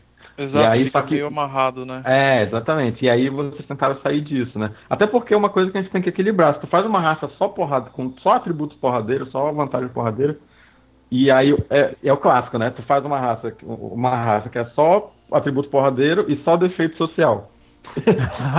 é. Aí, pô, não, não, não, não, dá, né? então, eu acho, eu acho que é legal essa preocupação exatamente de não, de não tendenciar, senão acaba ficando um grupo muito repetitivo. Se os conceitos forem repetidos num outro grupo, acaba que as raças acabam ficando também. E o que, o que vocês estão dizendo é que não acontece no, no cenário.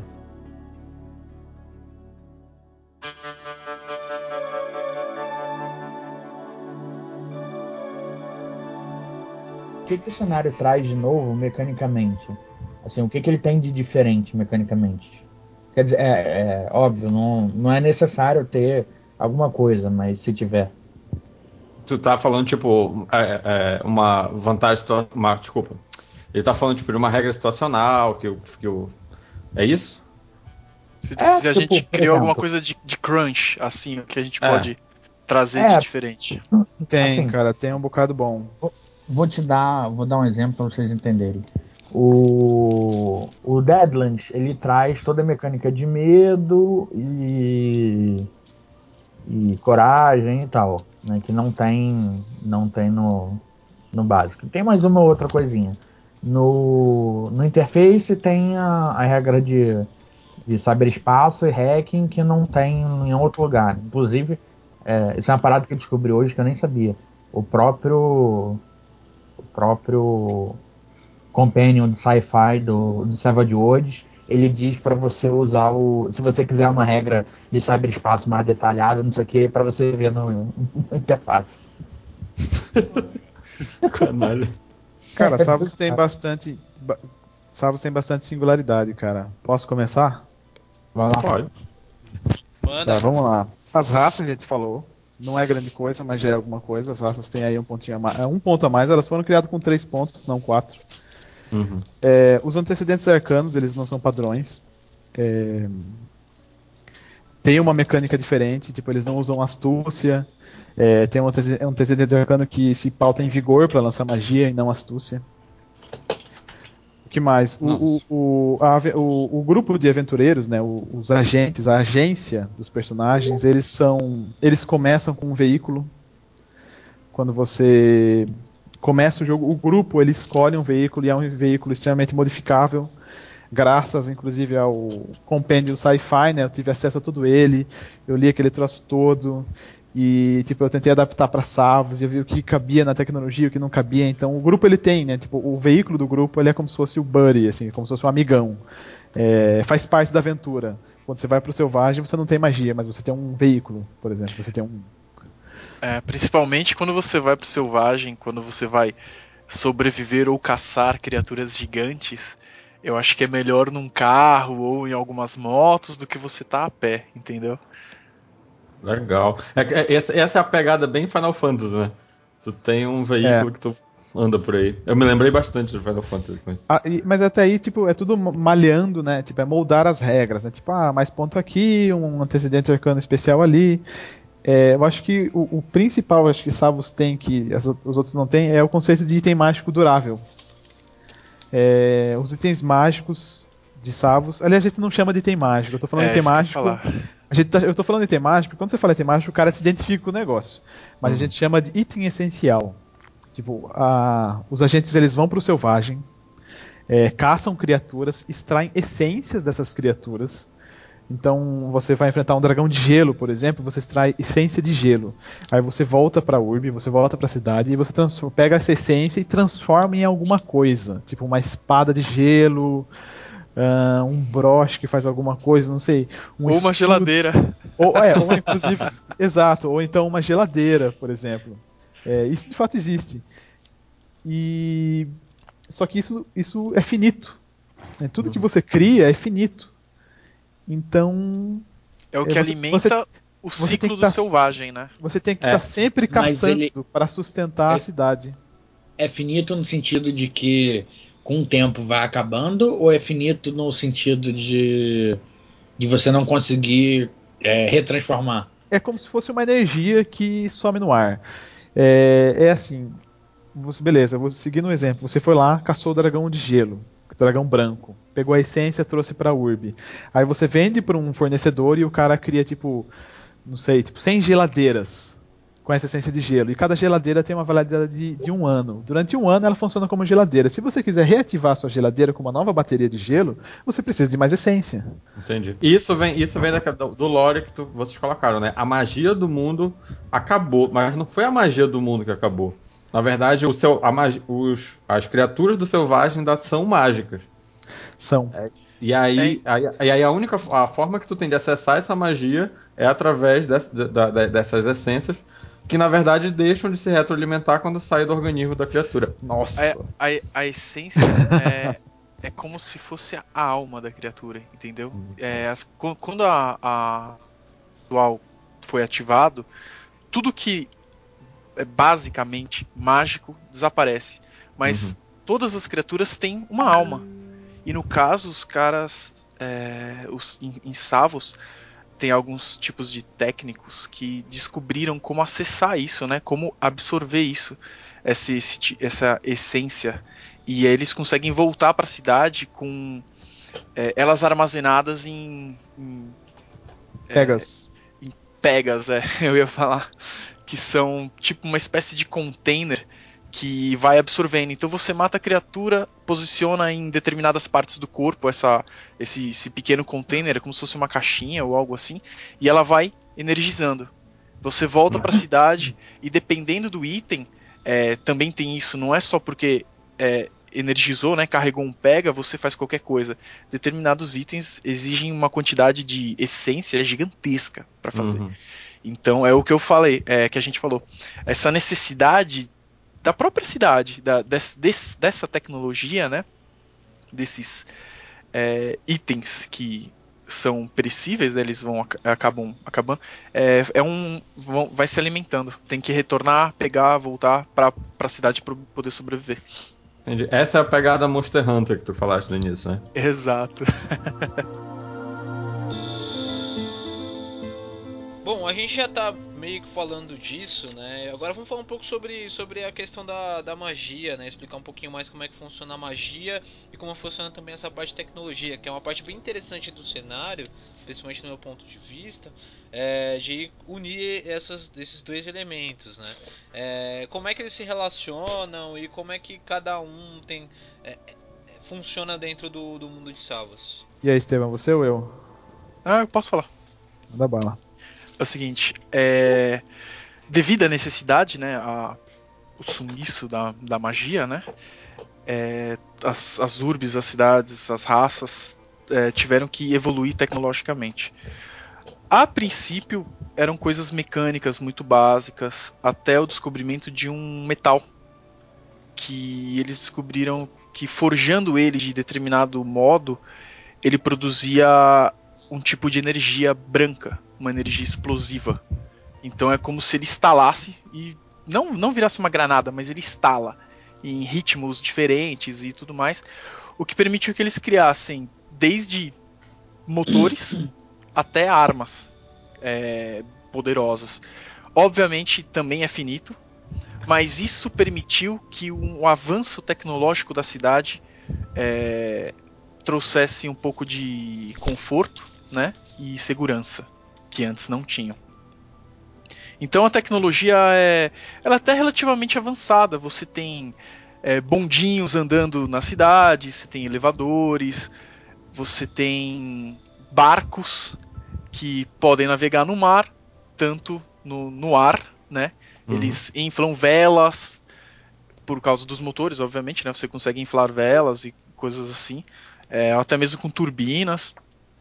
Então a, a tecnologia de, de Savos, ela é um Magitech com um determinado conforto, mas ele tem esse, esse preço, né, de, de, da necessidade do selvagem, né, para alimentar esse, esse conforto, essa tecnologia.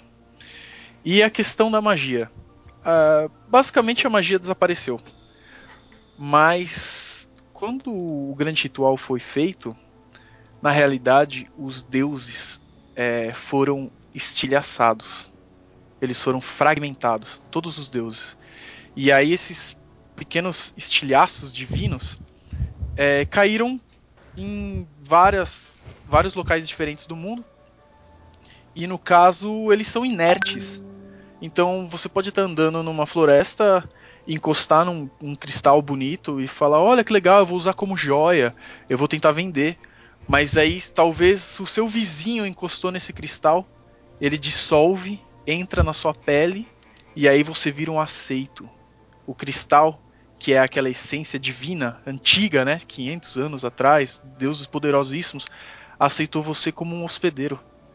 E aí você começa a manipular a magia básica, porque você virou um aceito. Tadã. Então- Esse é o, é o, é um, esse é o, o gostinho, né? A pontinha do retorno da magia. Mas isso tem o seu custo, né? É, ser um manipulador de magia é algo ruim, porque, peraí, a magia foi banida, ma- mas ela foi banida por quê? Porque ela era ruim? É, os elfos eles eram realmente tão gananciosos assim ou eles estavam tentando nos proteger? Então é, o usuário da magia é uma coisa meio assustadora, então ela não é aceito. E, e é esse, esse que é o antecedente arcano que usa vigor. Isso, é, e, e quando o Vitão falou que existe a possibilidade de você utilizar a magia com vigor, né? É, Uhum. Não é, não é o, o- no caso, esse cara que eu aceito. É o contrário. É o cara que Hum. escravizou o, o cristal. Por exemplo, no momento de necessidade ou desespero, é, o conhecimento desses cristais é, é básico. Não é tão difundido, mas algumas vilas, algumas pessoas conhecem. A pessoa vira e fala assim: Eu quero poder. Eu preciso do poder para sobreviver, para atingir meus objetivos, não sei. E ele crava esse cristal no corpo dele. No momento, ele faz como se fosse: é, Você vai trabalhar para mim, você vira meu escravo. Então ele é um escravagista, né? Ele escraviza o poder divino para a sua vontade. Só que aí tem o custo físico, né? Toda vez que você utiliza essa magia, você pode é, sofrer as consequências. E aí a gente gosta de brincar que é, possibilita você criar aquele guerreiro arcano. Então dá para fazer umas misturas, né, de pseudo-classes que não existe, mas você pode, Uhum. com, com esses Conceitos, conceitos, é, com os conceitos novos, você pode fazer umas misturas bem originais, assim. acontece com os humanos e tal. Mas pode acontecer dos animais serem. receberem esses cristais também? Ah, sim. Tem Pergunta os, boa, né? Tem os mutantes, exato, porque é o seguinte, os, os animais eles têm uma, é, todos, é, em grande parte, a inteligência bem limitada, só que como o cristal ele é um pedaço, fragmento divino, é, alguns animais são aceitos como hospedeiros, né? E no caso, esse animal ele ganha consciência, inteligência e alguma característica é, de personalidade daquele antigo deus. Se for um cristal de algum deus benevolente, essa criatura pode se tornar uma protetora do selvagem, da sua, da sua espécie. Se ele for um cristal maligno, ele pode querer começar a atacar as vilas. E não simplesmente atacar, ah, eu quero comer um humano, mas assim, dominar a vila. Agora eu sou um, um tirano, sou um, o dono, novo dono disso aqui. Então, é, existe essa possibilidade sim. Imagina um dragão. Nossa. tem, tem uns combos aí já existentes que são cabulosos. Eu, eu tô vendo aqui, eu tô lendo um pouco do material que vocês mandaram, e eu acho que tem um pouco a ver com magia. Bom, de certa forma sempre tá ligado à questão das religiões e das facções, né? O que que são, o, o, o que é a, as facções e, e, como é vista a religião no mundo de Salo? Cara, as, as facções nada mais são que agências praticamente especializadas. Você pode o narrador, os jogadores podem criar sua própria agência, eles podem. É, nós escrevemos já um, um, número considerável de facções e grupos religiosos que os jogadores podem se afiliar é, à vontade e sair. Obviamente, sair às vezes tem a sua consequência, mas é o seguinte: é, as facções elas podem se unir por objetivos, propósitos, necessidades e elas convivem geralmente de forma meio uh, atribulada, né? Como posso falar assim, é problemática. Às vezes elas dependem daquele mesmo contratante. Pô, a gente faz coisas parecidas, né? Então nem sempre eles são aliados.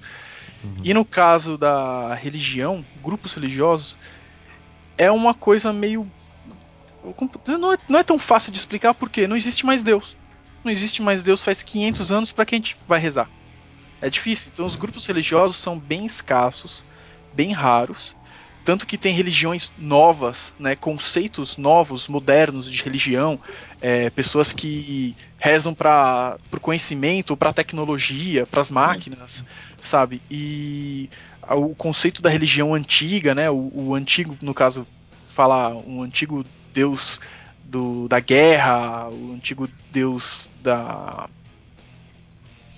do conhecimento, Trans, enfim. Do, do, conhecimento, enfim. É, isso foi, foi se perdendo. Então eles, a religião ela foi meio que se adaptando à modernidade. Então você não, não reza para um antigo Deus, que ele representava algo. Você reza hoje por um conceito. Porque você não uhum. tem mais a imagem daquilo, entendeu? Uhum. E sim um, um, um, conceito. Então, então no, no cenário não tem clérigos, vamos dizer. Não existem Existem esses seres que acessam Olha, magia a partir da fé. É, imagina assim, não, mas imagina assim, tipo, no planeta Terra nós temos clérigos. Eles só uhum. não soltam magias, né? Sim, sim. Então, tipo, e, e, existe, existe uma série de religiões, existem sacerdotes, existem devotos. É, eles mas... é tudo pautado na fé. Pode inclusive é, existir um aceito, por exemplo, a, o, o, um dos anos que absorve um cristal. E ele pode simplesmente ele, ele pode chegar e dizer assim, olha, eu sou o novo herdeiro de Aminotron, o deus da coragem, e eu fundo uma religião e as pessoas passam a acreditar nele, porque ele de fato tem uma manifestação sobrenatural. É, então a religião ela existe, mas ela é muito mais semelhante à religião terrena. Né? Tipo, existem os sacerdotes, é um panteão, tipo, existem uma série de religiões, só que de fato o clérigo, o curador, que faz milagre, que vai lá e solta raio de luz, esse cara não existe. Só, mas quem tá dizendo isso é tu. na TV eu vejo coisa acontecendo mesmo.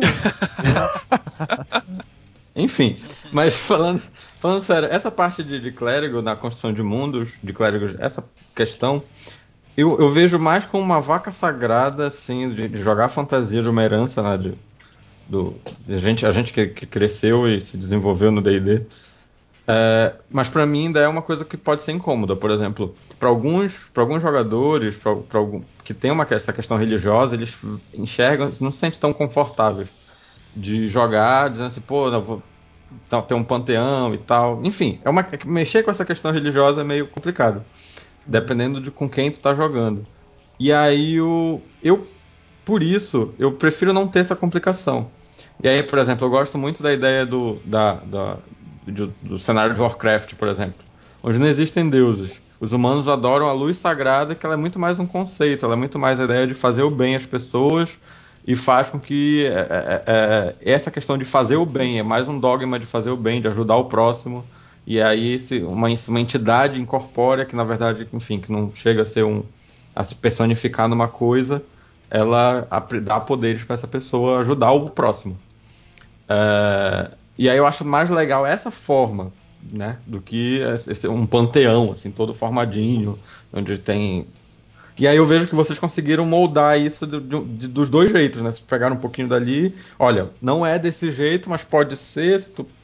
E aí eu achei isso, isso interessante. Sair um pouco da ideia do, do clérigo, né? É, da, que a gente tem do clérigo de fantasia, no caso. Não existe panteão. É, houveram deuses em Savos, Uhum. Eles existiram e eles sumiram. Então, e eles foram, eles, tipo, eles foram perdidos e eles não concedem magia. Mas tipo, ainda existe gente desesperada. Ainda existe gente que quer que o filho seja curado, Uhum. né, por uma entidade divina e, e sofre na vida, então ele quer achar uma solução é, além da vida. Sim. É, então pode acontecer, por exemplo, a gente dá oportunidade pro cara, sei lá, ele é um fazendeiro, ele estava lá arando a terra, ele achou um ídolo. É, e esse ídolo talvez seja um estilhaço, e esse estilhaço Uhum. iluminou a casa dele, por isso ele acha que o item é divino, e de repente começa um culto ali. Entendi. É, Sim, sim, sim. Então isso pode acontecer, mas deuses que concedem poderes, eles de fato eles não não estão aí. Mas as religiões elas existem e elas de fato elas têm ali é, em alguns reinos, né, em algumas nações elas ainda têm um braço, né, tipo elas influenciam uma coisa aqui, uma coisa ali, ainda tem tem essa, esse aspecto em algum local. Então se você quiser jogar com isso, tem onde jogar. Se você não quiser também tem onde jogar. Antes, antes até de a gente passar para essa questão da geografia, que eu acho que a gente não, não, não deixou muito, muito clara, né? Essa questão política do, do cenário, eu queria que vocês me dissessem assim. é, como foi exatamente trazer novos, novos antecedentes arcanos? Como foi criar novos antecedentes arcanos para o cenário? E como foi essa, exatamente essa, nessa, na questão mecânica, no sentido, foi difícil, foi fácil? Como, como é, qual foram os problemas que vocês enfrentaram ou não? Como é que foi é, é moldar o sistema pro, pro cenário de vocês? Eu acho que é o seguinte. é, na verdade, não foi difícil. Sa Sa é, Savage Worlds não é um sistema difícil. É, e pri principalmente porque ele não se preocupa com equilíbrio. É, não tem um sistema de pontos para você montar um negócio, tipo, ah, como criar um antecedente arcano? Você cria assim. É, né, como, tipo, como, como, te- como, como tem para raça, por exemplo. Não existe. Uhum. É, mas a gente. eu- eu- a gente foi tentando, tipo, pega o básico, tipo, pega o mago básico. Você pega lá. Tá, mas ele não quer. Eu não quero que ele tenha Grimório. Aí você, tipo, cara, é- eu acho que é um, é um, é um é uma atividade de tirar e pôr, né? Tirar, tirar e pôr e testar, né? Você tem que você cria o boneco, né? Você cria o conceito, tipo, ah, o antecedente arcano, tipo escravagista. Ele não, ele não foi sempre esse escravagista que a gente apresentou agora. Ele teve outras, outros formatos antes. A gente falou assim, mano, se ele se ele ficar assim, ele fica muito forte. Se ele ficar assim, ele fica muito chato. Se ele ficar assim, ninguém vai querer. Se ele ficar assim, ele é meio que obrigatório para todo mundo. É, Teste.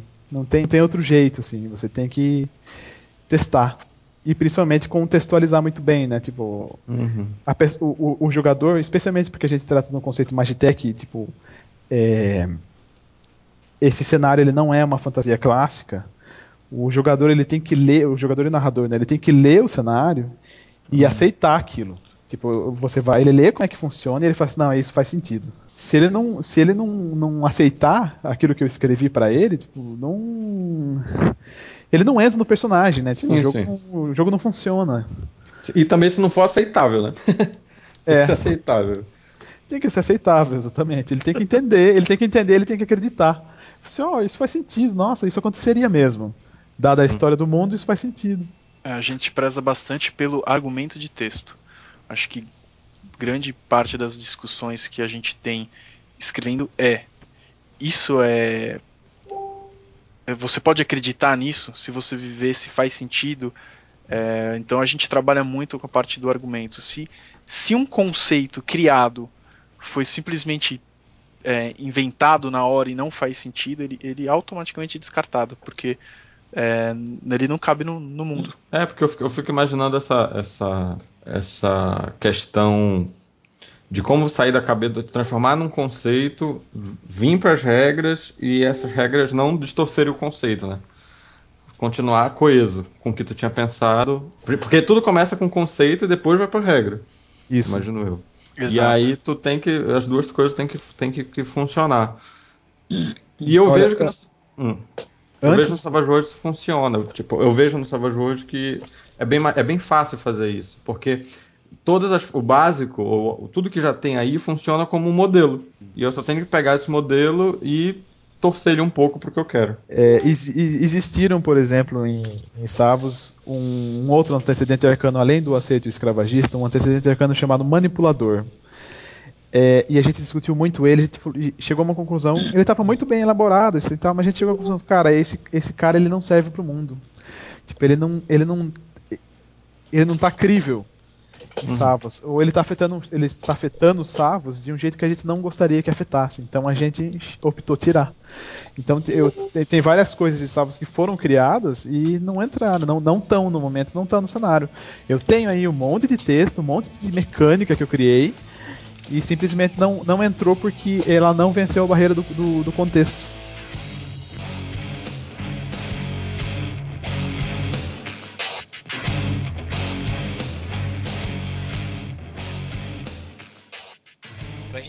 Essa parte é, falando um pouco do, do mundo, regras, essas coisas, queria que vocês contassem um pouco mais sobre essa questão. Geografia e política, né? Geografia a gente já sabe que existem algumas cidades que elas são grandes, né? E mais que elas estão divididas, mas que cidades são essas? Tem cidades que são capitais, elas são independentes, elas conversam entre si. Como é que é a política em, em Savos e como é que é a geografia do, do, do ambiente? Né? E como é a paisagem? Responda aí, Estevam. É, Savos, ele, a gente queria criar um continente grande para o jogador ter muito espaço para poder descobrir, viajar, porque isso também é uma das temáticas, né? Fazer a, a sua aventura, né? E ele é um pouco maior que a Ásia, vamos dizer. A gente imaginou assim a, a extensão territorial dele.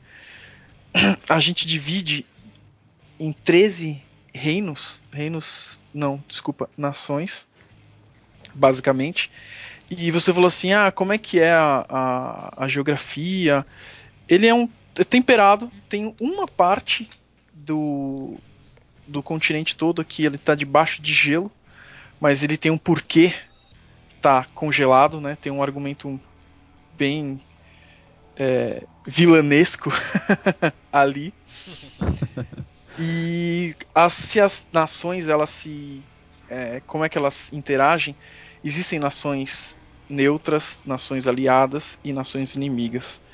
É, tem de tudo, né? Você pode o reino ao norte, ou, perdão, a nação ao norte, ela é só aliada comercial mas se você fosse invadido, ela de jeito nenhum ia te ajudar na guerra. Mas é, a nação do sul, ela é uma nação 100% aliada. Então é, existe essa todo esse link, né, entre as nações de, de proteção. As cidades, a gente chama elas as urbes, né, que são as metrópoles, são um conglomerado gigante de, de pessoas e casas, porque eles precisaram se acastelar, né? Devido ao, ao selvagem que estava dominando tudo. Então, se você começar a explorar o selvagem, é capaz de você encontrar uma cidade muito antiga. E essa cidade, ela é praticamente inteira, copos em cima das mesas e tudo, só que visualmente ela foi dominada pela natureza. Então, em cima de uma casa pode ter nascido uma árvore gigante. Ali no meio daquela rua antiga pode ter virado um lago.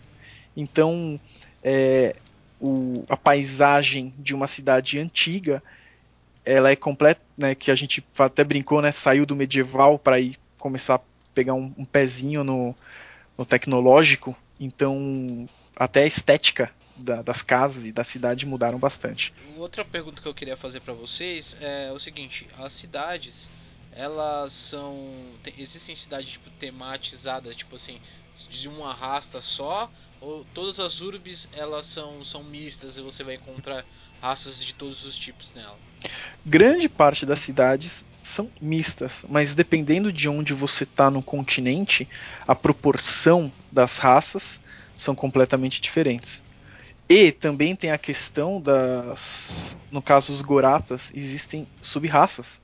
Né? Uhum. Então você pode falar que no lado leste do continente você tá tem o Gorata clássico. Né, que vamos dizer que é o Gorata da pele cinza aí que, que vocês viram no desenho. Vamos dizer, brincando que ele, ele parece um gato russo. Mas aí você tá indo para a parte sul do continente, você encontra um é, um Gerata, tá? Ele seria um gato com umas pintinhas amarelado com umas pintinhas pretas. Então você tem essa leve distinção de estética e de proporção, né? Diferente da, de cada raça em cada nação. O Gerata seria o Guepardo. Isso. É, é. e, e, com relação ao, ao, ao mapa de vocês, no, no documento que vocês mandaram, vocês disseram que estão buscando um cartógrafo. Exato. O, o mapa que, que tá desenhado ali primeiro é um esboço, né? Onde? E a onde? gente vai estudar primeiro a distribuição, melhor a distribuição. Aquele foi um esboço das nações. Então a gente. Aquela divisão, as nações são exatamente na, naquelas posições. Mas agora toda a geografia ela pode sofrer mudanças, né? Pode ter uma montanha ali, um litoral no outro lugar. E a gente vai buscar um cartógrafo, falando em artes, né? Vou fazer um adendo rápido. É, a gente está investindo bastante nesse cenário. Não é um cenário que a gente está esperando financiar para poder contratar um ilustrador, para poder verificar essa questão de cartógrafo. Não, tudo isso a gente já está fazendo agora, já. Tanto Uhum. que a gente já tem o ilustrador fechado, ele está fazendo é, artes muito importantes do que a gente considera, né, de, de cenas, de, de alguns personagens canônicos que a gente está criando, e eles vão ser todos utilizados na, na divulgação do projeto. E, e agora só fazendo um adendo. Vocês têm que contratar um geógrafo Ah, com certeza. para fazer essa questão da distribuição geográfica, incluindo do- das nações. Então, Ele tá fazendo isso que ele tá se vendendo, né? Porque você é um jovem. Ah, eu sei- ah, então você precisa de um geógrafo que tenha experiência com geoprocessamento. Eu só não Cara, sei eu vou te falar, vou te falar um negócio, cara. Quando você começa a pensar no mundo, é uma loucura. Porque as perguntas começam a surgir, assim. tipo. Você fala assim, cara, e- e- o clima que eu tô pensando faz sentido nesse lugar? uhum. Uhum. Rola ter um deserto aqui. Se tem um deserto, por que, que esse deserto tá aí? Tipo, e como que tem uma ilha ali embaixo, sabe? Tipo, essa montanha, que, qual é o efeito dessa montanha no clima? É um lugar chuvoso? É um pântano? Cara, e isso só em geografia, né? Mas você tem que pensar nisso em, tipo, em relações sociais. Sim, sim. Você E tem que geografia- pensar. E você tem que pensar estatisticamente. Você vai criar vantagens, você não pode criar vantagens da sua cabeça. Você fala assim, mano, essa vantagem ela tem que ser proporcional ao resto. Uhum. É, tipo, é- é- tem bastante coisa envolvida quando você vai criar é, cenários. Por isso É, que e eu a gente- contrate e nós- geógrafo. E nós, de, de jeito algum, vamos criar rios que nascem do nada. Porque você às vezes vê um mapa de, de fantasia medieval, um mapa de RPG, você fala Uhum. assim, peraí, aqui tem um rio, mas essa água nascente, de, de onde ela vem, pra onde ela vai? É, e- e- e- ou então cadeias de montanhas que formam um quadrado perfeito e, e, e- e estrategicamente algum. escondem um. É, é, é isso, isso não existe. Estrategicamente separa uma nação. É, É, estrategicamente outra, isso ela. não existe. E- e Isso me lembra muito os mapas do World of Warcraft, que são assim mesmo, por exemplo.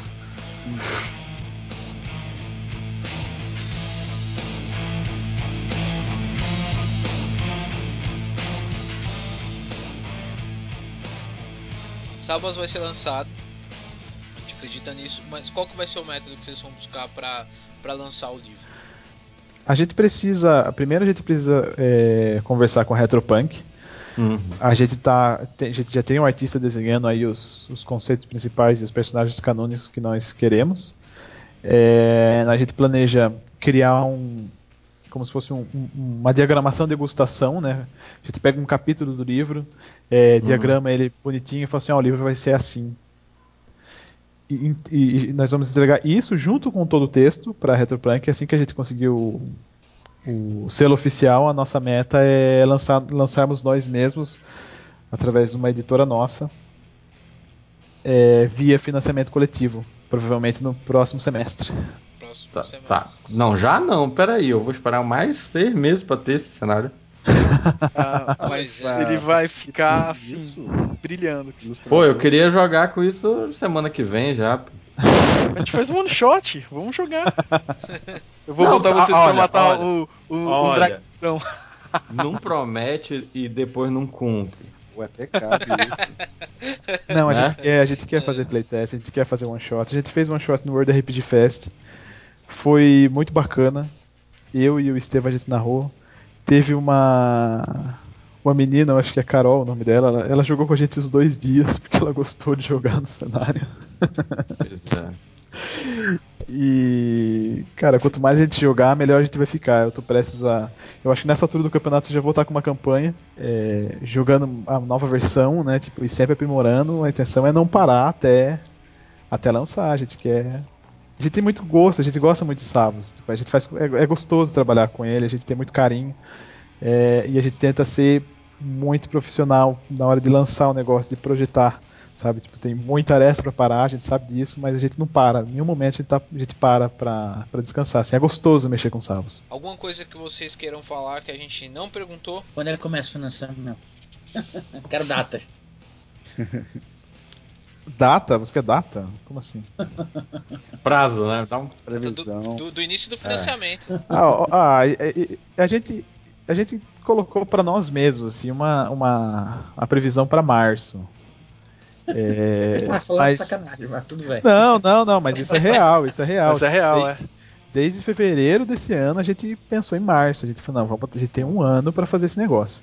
Então vamos, vamos trabalhar. Então é, a intenção é essa, provavelmente 11 de março. Tá em quantos por cento o cenário, Caraca, tem até o dia. Né? E quantos por cento tem tal cenário? Olha, escrevendo eu aprendi o seguinte: quando você. A, prime, a primeira missão sua é terminar. Uhum. Salvo está terminado, eu posso dizer isso. Tipo, você precisa dessa, desse sentimento de ter o um negócio completo, sabe? Tipo, eu resisti a todas as, as, as minhas vontades de, de ficar revendo parágrafo. Eu fiz isso bastante. Mas Savos está. O texto de Savos está terminado. Agora só falta. A gente precisa. Eu preciso descansar, tipo, os meus olhos, porque eu eu respirando o cenário faz meses sem parar. Eu preciso descansar, né? Dar um mês, assim, aí eu, eu vejo e releio tudo. Ou seja, agora é, é, agora é a parte de aprimorar, mas o, o core do cenário tá pronto. Legal. Falta só parar as arestas. Então, bom, é... para terminar, a gente primeiro eu gostaria de agradecer a disponibilidade de vocês de, de participar aqui com a gente, poder contar, passar pela sabatina né? De, de, de, todas as perguntas que a gente fez, explicar pra gente esse mundo, né? Tão bacana que vocês criaram. É, sejam quando o financiamento estiver pronto, vocês estão já estão convidados para participar de novo, para falar sobre o financiamento, é, sobre o que vai acontecer. Aqui vai ser sempre um canal aberto para vocês poderem divulgar o trabalho de vocês. Né? Isso até a gente ficar rico e poderoso, aí vai ter que participar. Mas antes disso é de graça. Brincadeira. Mas, é, bom, o espaço está aberto, vocês sempre podem, aqui a casa também é de vocês, vocês sempre podem participar aqui com a gente, né? E aí eu queria que vocês contassem pra, pra quem tá ouvindo, né? Aonde encontrar mais informações sobre Savos ou, ou informação sobre vocês. A gente sabe do, do, do, do blog do Vitor. É, então queria que vocês fizessem, né? Faz, fizessem o jabá de vocês e explicassem onde as pessoas podem encontrar mais informações sobre o cenário. Se é que não ficou completo, né? Mas sempre fica faltando alguma coisinha. Gente, eu acho que nessa altura do campeonato o narrador SW vai estar estático.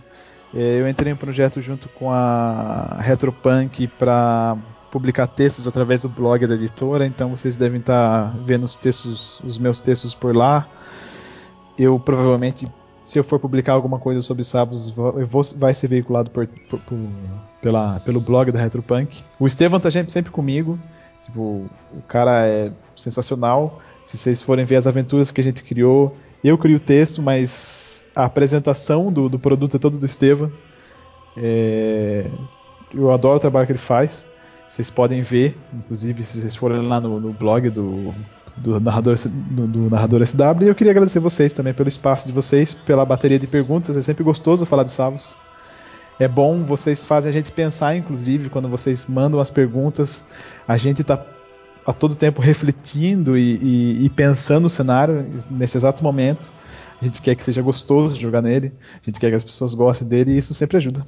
É, só tenho a agradecer vocês o convite e vamos continuar aqui com o trabalho para poder fazer um cenário de altíssima qualidade para o pessoal que joga Savage Worlds. Convite? Pera aí, o, o, o, Como, é, como é que é essa história é isso? Eu achei que fosse, tivesse sido cobrado isso. Olha, tem gente que acredita, tu presta atenção. é o quê? Tem gente que acredita. Especialmente, a, a, a, gente sabe que, que o público. A, a gente, ó, convenhamos, a gente é meio louco, porque a gente tá lançando, a gente tá trabalhando num produto de nicho, que é o RPG. Uhum. Dentro de um nicho, que é o Savage Worlds. Até, por- até aí a gente tem um podcast também, que é uma coisa de nicho. um grupo de nicho que é de Savage Worlds, cara. E Só tem doido aqui nessa. Nossa, eu tô me sentindo o único, o único grupo do universo aqui. gente. Nós estamos fazendo só pra gente. jogador de RPG, jogador de RPG, eles são extremamente é, exigentes, eles gostam de material bem feito. É só você ver aí os produtos que estão sendo lançados, tipo 13 terceira era, Numenera, Uhum. eu, tipo, Exigente não, vamos Sal- ser sinceros, né? Jogador de RPG é cri-cri pra caralho. A galera gosta, a galera gosta de ver produto bom, cara. A galera gosta de ver arte boa na mão e a gente tá trabalhando pra. Tipo, a gente quer muito que, que, que isso seja bom, assim. Tipo, a gente quer que Savo seja, saia muito bem. Eu, eu acho que. Eu, e- eu tô bem confiante, cara. Eu tô bem confiante que vai sair legal. A gente também torce por isso. A gente também torce e, e acredita muito que vocês conseguem, vão conseguir trazer esse material pra gente. E ainda mais pra Savage Worlds. Eu não só torço, como quero que vocês prometam que vai sair. Se não sair, ah, rapaz. Ah, vai, porque eu acho que como to- todo jogador, é, aí quando passa a ser narrador, tem o sonho de lançar um, um cenário ou algum material. E eu conversei com o Vi- o Vitor e eu falei, meu, eu acho que tá na hora da gente abraçar esse sonho mesmo e se dedicar.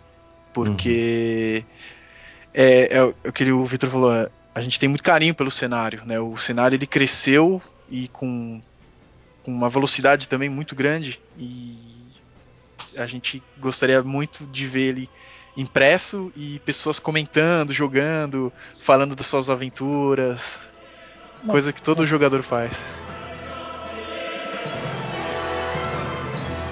Então fica aqui o nosso agradecimento também pra você que nos acompanhou até agora, escutando sobre, sobre esse sistema. Então fiquem de olho, ele vai entrar em financiamento. E bom, é isso pessoal. A gente agradecer vocês.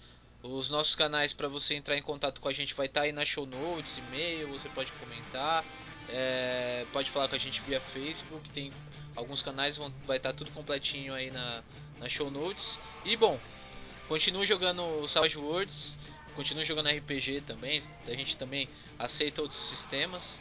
O Felipe tem algumas restrições, mas o, o resto do, o resto do Savage Cast É nada, cara. Eu só, de vários, de vários outros sistemas. como diz minha namorada, eu sou uma puta de jogo. Falei pra encher o E não esqueçam, e não esqueçam aí, pessoal, também de mandar suas, suas impressões sobre, sobre o cenário, suas dúvidas, é, é, suas sugestões, inclusive, que a gente vai repassar pra, pra galera do sábado. Pode mandar que a gente responde.